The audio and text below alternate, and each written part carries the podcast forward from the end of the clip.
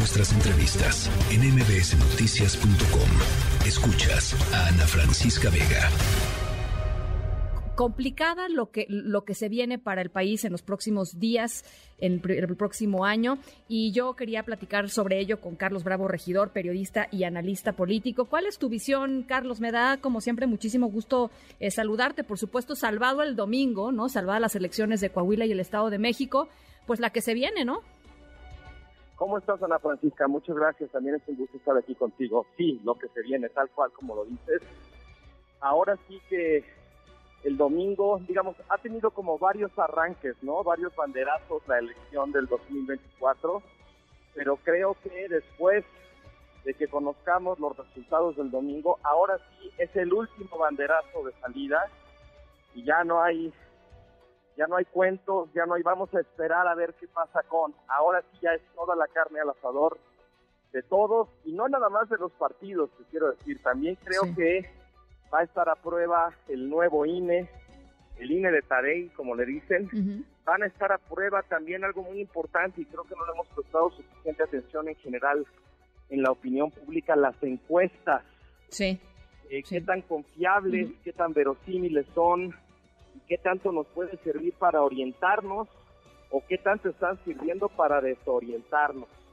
Entonces sí, en efecto creo que este domingo en la noche, cuando sepamos qué pasó, a reserva de que pudiera haber o no un conflicto electoral, pues ahora sí arrancamos, ¿no? ¿Cómo ves eh, a la coalición eh, de Morena, digamos, cómo ves el bloque morenista eh, y, cómo ves a la oposición hoy? Mira, yo creo que el bloque morenista lleva ventaja, no nada más porque, bueno, las encuestas parecen indicar que los, los aspirantes de la coalición obradorista eh, eh, son punteros en las preferencias, sí, sí. sino también porque están en el poder a nivel federal, porque son el, la coalición que más estados de la República gobierna y porque creo que de alguna manera la narrativa ya instalada es que van a ganar. Entonces creo que ahí llevan ventaja a su gran, digamos, su gran desafío me parece va a ser mantener la unidad y sobre todo eh, como se dice en la ciencia política, ¿no? Disciplinar a los perdedores. Sí.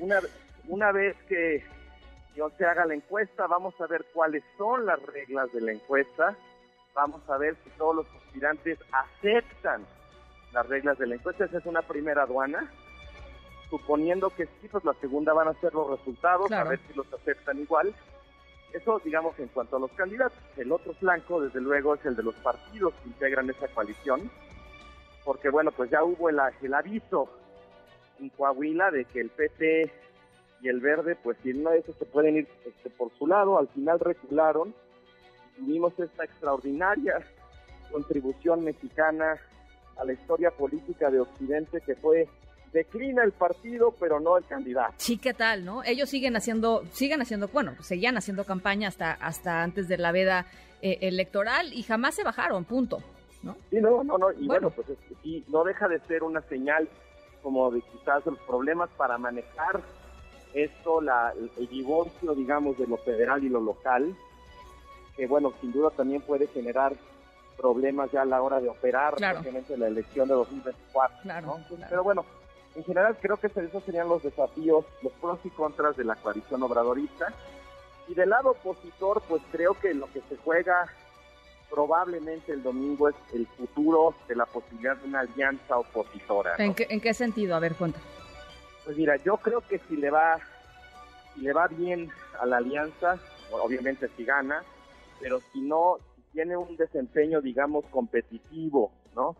Si queda a menos de 10 puntos de, de Delfina, pues pueden decir que, que sí le compitieron, ¿no? O sea, que, que no está todo perdido. La verdad es que las alianzas, salvo en el caso concreto de la elección intermedia para Cámara de Diputados en 2021 y unas cuantas de gobernadores, las menos, la verdad es que la alianza no le ha ido bien. Sí.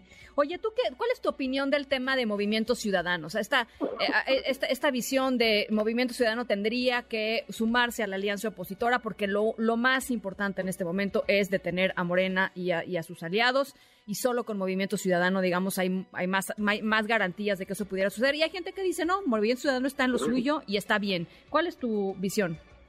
Mira, yo, yo lo que me temo es que en este caso, de pronto, hay gente que confunde sus deseos con la realidad.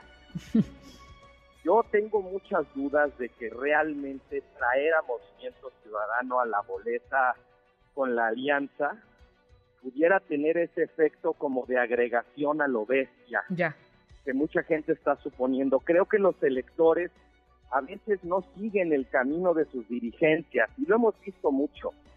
Finalmente, el, el fenómeno del voto útil es la mejor prueba que tenemos de que a veces los electores dicen, bueno, pues sí, mira, este, mis dirigentes pactaron A, B, C, pero pues yo me voy a ir por otro lado. Claro. ¿no?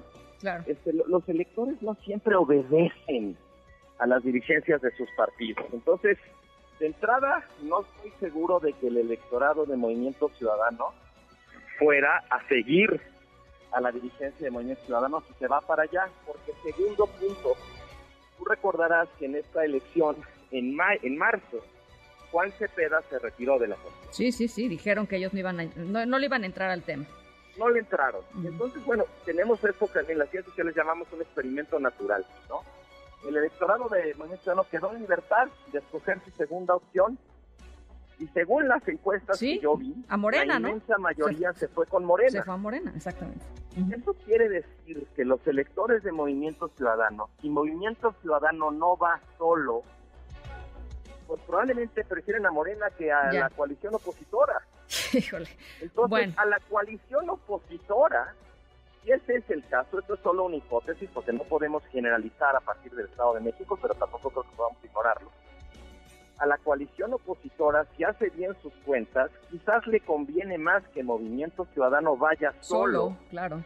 para que sus electores se queden ahí y los electores de Morena que estén decepcionados, ya no quieran volver a votar por Morena, tengan una opción que no sea la de los enemigos acérrimos de Morena por los que no van a votar.